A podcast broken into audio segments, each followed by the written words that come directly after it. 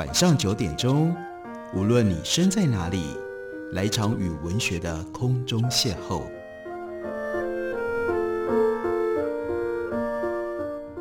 杨照谈书，邀您一同遨游文学世界，认识古今中外的经典之作。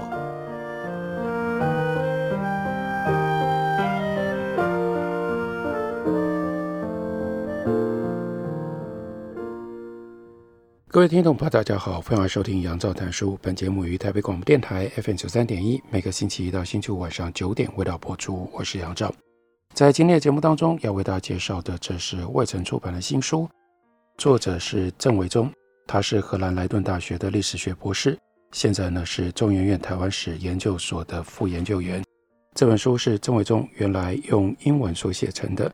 英文的书名是《War, Trade and Piracy in the China Sea》。1622 to 1683，中文的书名翻译成为《海上佣兵：十七世纪东亚海域的战争、贸易与海上劫掠》。在郑维中所处理的这一段历史，其实在台湾有它的暧昧性。这是台湾历史非常重要的一个起源。我们每次讲到台湾四百年史，会从郑芝龙，会从郑成功，接下来呢，从郑成功怎么样赶走荷兰人开始讲起。然而这一段台湾历史，也因为过去长期以来被用郑成功作为中心，而且是以反清复明作为这一段历史故事的主轴，因而就失去了一个更广大的一个视野来看，在东亚海上这样的一个非常特别的无国家空间，究竟发生什么样的事情？郑维中的这本书要处理的是什么样的题目呢？十六世纪荷兰、西班牙、葡萄牙。在东方投入贸易的竞争，陆地上的大明帝国衰落，原有的朝贡经济体系摇摇欲坠。而日本呢，刚结束了战国时代，无论是丰臣秀吉或者是德川幕府，都获得了崭新的世界观。他们渴望脱离以中国为中心的朝贡经济体系，自行建立对外贸易的关系。所以在这里，就是那么样一片非常激烈竞争的海洋上。但是呢，聚焦看到有一群特别的人，这群人呢是福建人，在多方势力之间生存，并且获取了最大的利益。郑芝龙、郑成功、郑经他们的郑氏家族是其中的代表。他们真正的历史的角色是活跃在跨国的空间当中，而且呢，而且郑芝龙是非常有名的通译的人才，他能够使用多种语言，远比明帝国的官员拥有更多的对外的经验。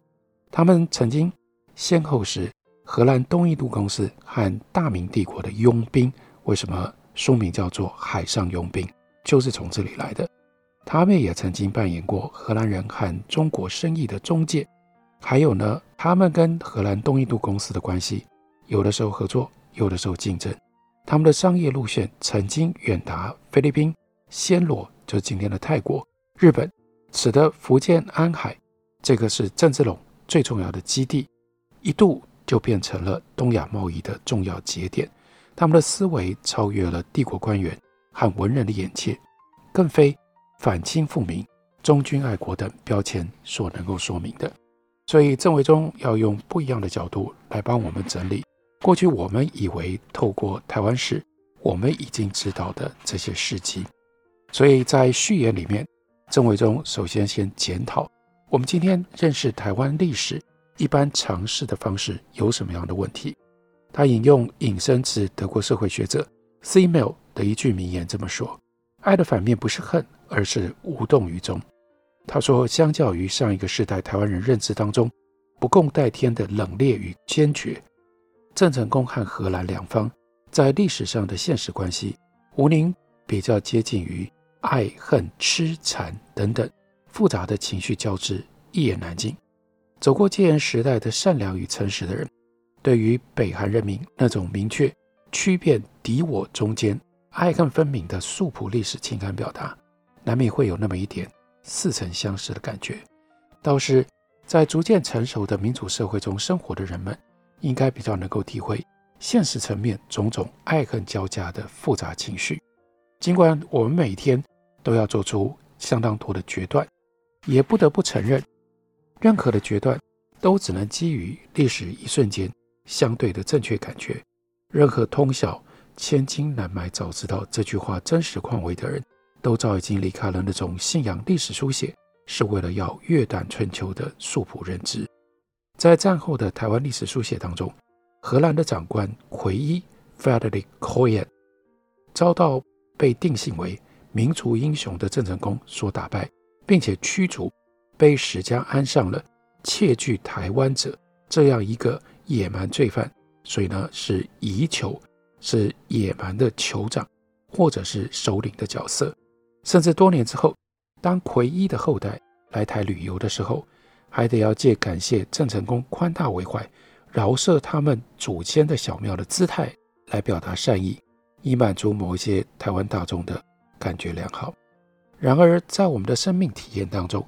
面对所有的一切是非，真的总是能如秋霜烈日般洞彻明辨，而得以用非黑即白的标准来判断一切，不容一丝灰色地带吗？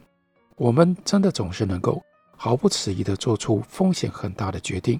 而不担忧留下任何一丝的悔恨吗？一六六一年四月底，郑成功决定要率兵渡海来攻台，发动奇袭。这个决定翻转了历史的局面，对于台湾乃至于东亚的历史造成了深远的影响。然而，很少人知道的是，就在两个月前，奎伊荷兰的长官，他在一六六一年的二月底写给巴达维亚的报告里面，清楚地策划并提出荷兰的军队应该要如何和清军满洲人的军队联盟，对于金门跟厦门两个岛发动奇袭的方案。在报告当中，奎伊并且强调。必须要趁这个机会，把郑氏集团的势力一劳永逸扫除。奎伊很清楚，郑成功从南京败归之后的几年，清军满洲人的军队已经在福建沿岸完成了部署，开始压迫郑成功的部队。在这个同时，郑成功跟荷兰双方的谈判已经触及到底线，即使暂时有和平，日后仍然随时有爆发冲突的可能。最重要的是，荷兰人早已经在一六五六年，也就是五年前，抵达北京向康熙皇帝朝贡。此后，荷兰人又正式取得了大清朝廷的承认，可以展开国家层面的交涉，不再像之前在明朝的时候被拒之在中国的门外。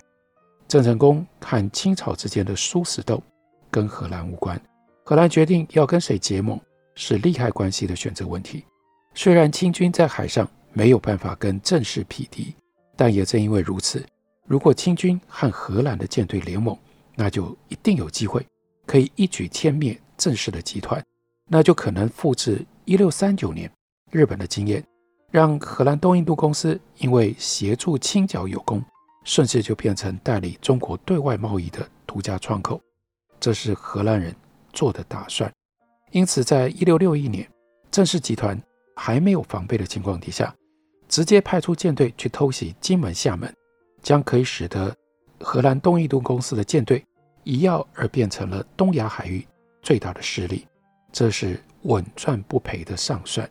奎伊甚至应该可以在送出报告的四个月前，也就是一六六零年的十一月，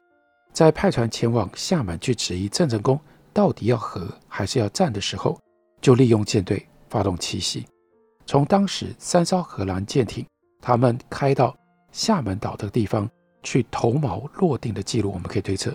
单单从战舰舷侧伸出的炮口，它的射程就可以涵盖厦门的市街，乃至于郑成功他们在港停靠的军船。当这个时候，厦门拥塞着由福建沿岸逃亡到这里避难的老弱妇孺，在郑军大开友谊之门，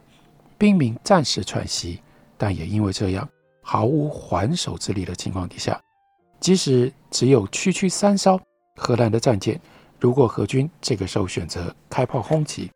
那么直接造成郑氏的军队，那么直接造成郑成功军队严重损害的可能性，可能性非常之高。而当时的奎伊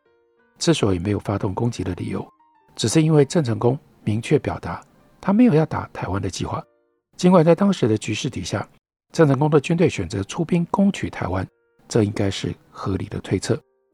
而且这个时候，奎伊自己也在盘算发动先制攻击的可能性。可是自始至终，奎伊都选择相信郑成功，因此他就没有把握住这样的历史时机。回顾过去，类似的历史情境也曾经发生在一六三三年，奎伊的大前辈，长他一辈的 Hans p o n a m s 这个是另外一位前面的荷兰长官，在推算当年的郑芝龙势力一直不断的扩大，可能背叛跟荷兰人之前缔结的同盟之后。Ponants 他义无反顾地选择发动了奇袭，因为有这样的潜力。当时的奎伊如果选择自行发动攻击，即使未能够及时获得巴达维亚上级的同意，在做法上面，因为有潜力可原，也没有什么可被指责可疑之处。在奎伊拟定的军事计划提案刚从台湾送出大概两个月，郑成功就率大军登陆台湾。奎伊还来不及进行偷袭，被郑成功抢了先机。因为只要郑成功获得了清军无法企及的海外的基地，就有机会重新和荷兰人进行合作贸易，避免被清军和荷兰两方夹杀的绝路。这也就是郑成功在一六六二年为什么要跟奎伊签订降约，他的设想。郑成功方面的盘算，只要荷兰人接受了郑氏集团。已然站稳了脚步，而且在海上仍然优于清军的这个事实，即使处于清廷的海禁政策之下，荷兰人最终还是必须要继续寻求透过郑氏集团的走私管道取得中国货物。光是这样一件事情，如果我们把前后的来龙去脉放在一起，你就知道，比我们原来想象、原来假定郑成功成功的把荷兰人赶走这么样的一个说法。要纠结，要复杂多了。我们休息一会儿，回来继续聊。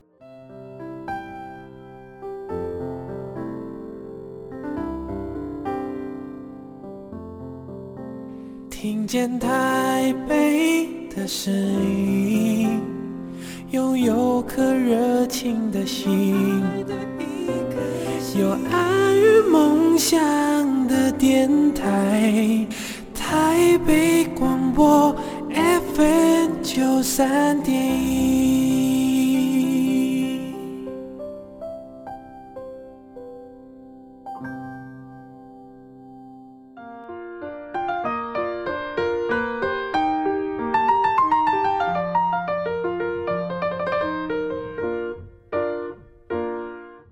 感谢您继续收听《杨照谈书》。本节目以台北广播电台 FM 九三点一，每个星期一到星期五晚上九点为大家播出到九点半。今天为大家介绍的是郑维中的海上佣兵。这海上佣兵指的就是当时在十七世纪有一群福建人，他们呢组成了他们自己的武力，而且呢他们提供他们的武力服务于日本人、荷兰东印度公司和大明帝国等多方的势力之间。这一群海上佣兵，他们的领导人最有名的、最具有代表性的就是郑芝龙和郑成功。从这样的一个角度所看到的台湾历史，郑成功怎么样来到台湾，以及郑成功为什么要取得台湾，在台湾站稳脚步，都有了不太一样的意义。尤其是郑成功和荷兰人之间的关系，我们继续来看郑维中的解释。他说，荷兰人失去了热兰遮城，主要是因为奎伊没有抢在几个月前先痛下杀手，他选择了相信郑成功。所示出的善意，那为什么郑成功和台湾的荷兰长官奎伊会搞到这样尔虞我诈、彼此对峙？为何双方即使极端的不信任对方，仍然要维持表面的和谐？这一切层次多元的复杂态势，再再说明了郑家的势力和荷兰人之间过去峰回路转、剪不断、理还乱的关系。这绝对不是民族英雄驱走野蛮罪犯。这种意识形态定性的那么样的简单，就如同十七世纪东亚史的变化，就如同十七世纪东亚史的变化，没有办法简化的用一句“明朝结束、灭亡、清朝兴起”就带过是一样的。例如说，郑家到底是怎么崛起的？究竟谁是郑芝龙呢？在书里面比较详细的告诉我们，我们一般不认识的这样的一个郑芝龙。郑芝龙呢，是由李旦雇佣，协助李旦从日本到中国沿海分配资金的其中的一名代理人。李旦在中国军队跟荷兰东印度公司之间奔走联络的时候，他觉得有必要要请一位通译，因为他的葡萄牙语说的不流利。凑巧郑芝龙呢，从一六二四年春天开始，经由李旦的推荐，就在荷兰东印度公司担任通译。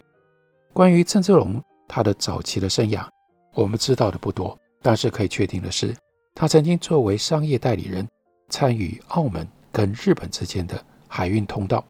他曾经受洗，是一个基督徒，因为受洗，所以他有一个非常特别的一个教名。这个教名呢，他的名是 Nicholas，而他的姓是一关，所以他变成了 Nicholas 一关。葡萄牙人帮他受洗，给了他这样的一个名字。他的葡萄牙语学得非常的流利。一六二一年之前不久，你看他是住在日本的平户，跟平户的荷兰商馆的馆长叫做 Jacques Spex 结为好朋友。有可能他就是在这个时候被海上的这个。大集团领袖李旦招募来作为代理人的，他被派往台湾的时候，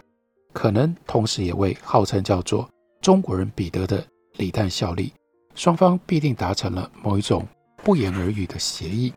李旦让一关假装向荷兰长官效忠，但是长官轻易地扭转了局面，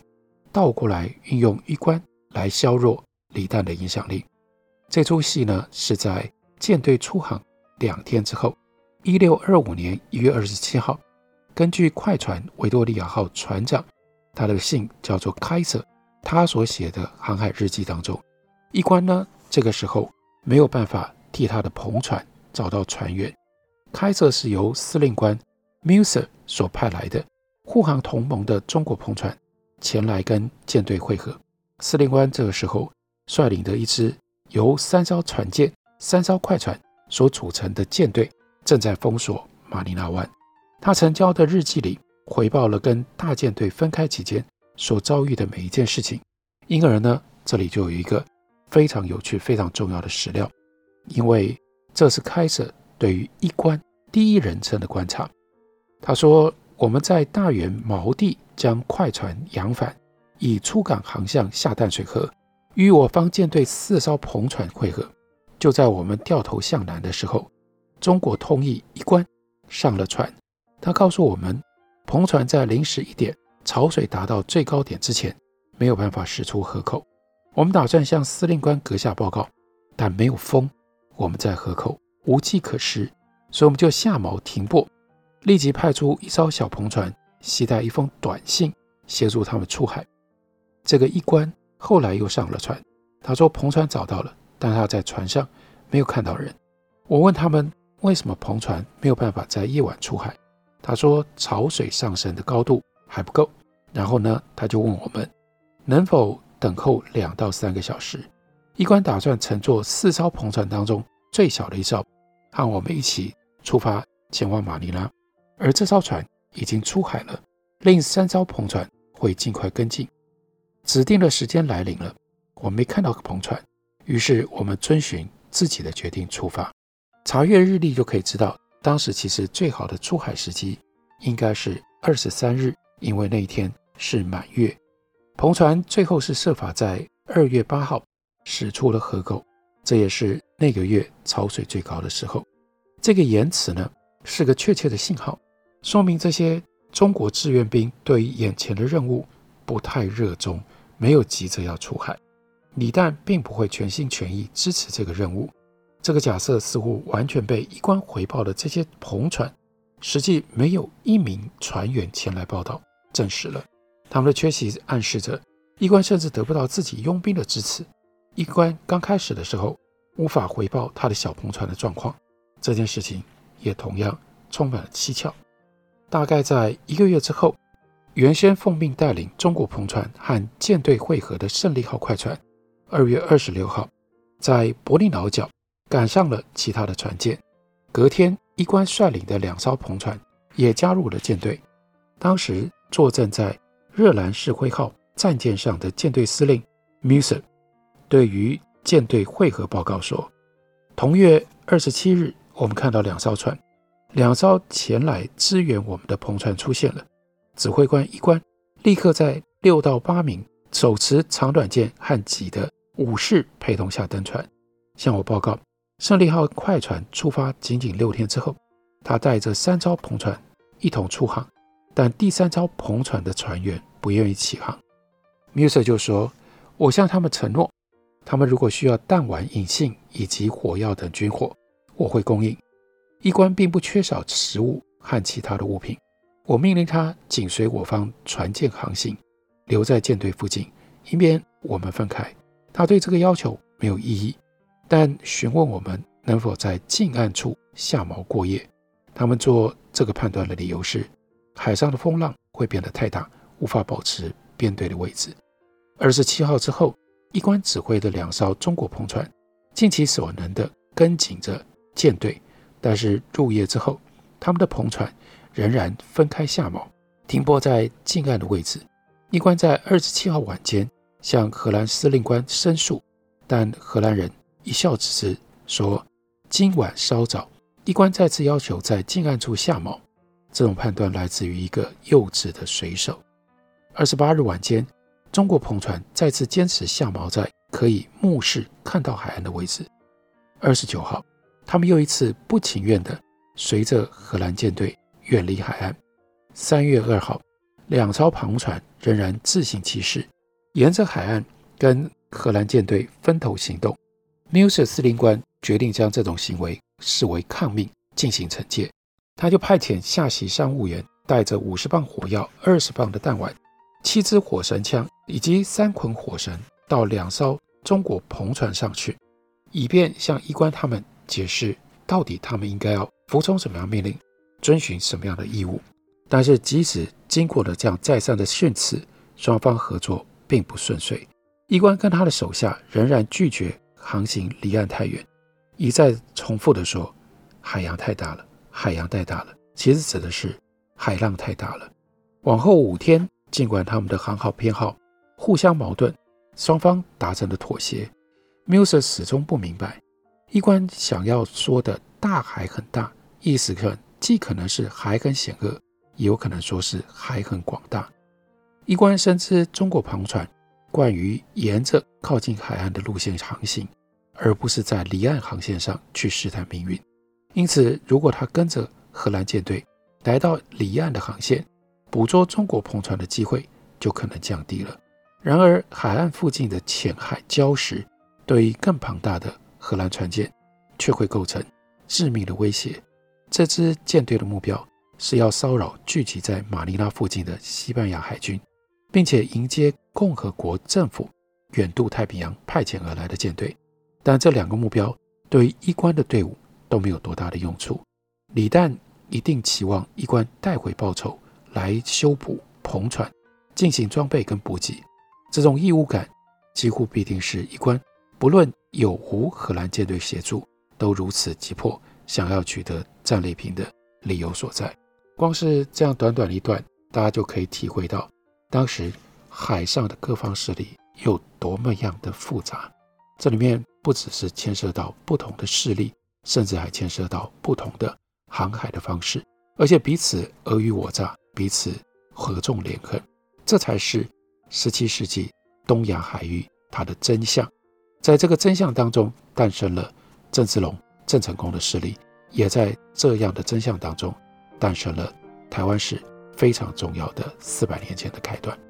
感谢你的收听，我们明天同时间再会。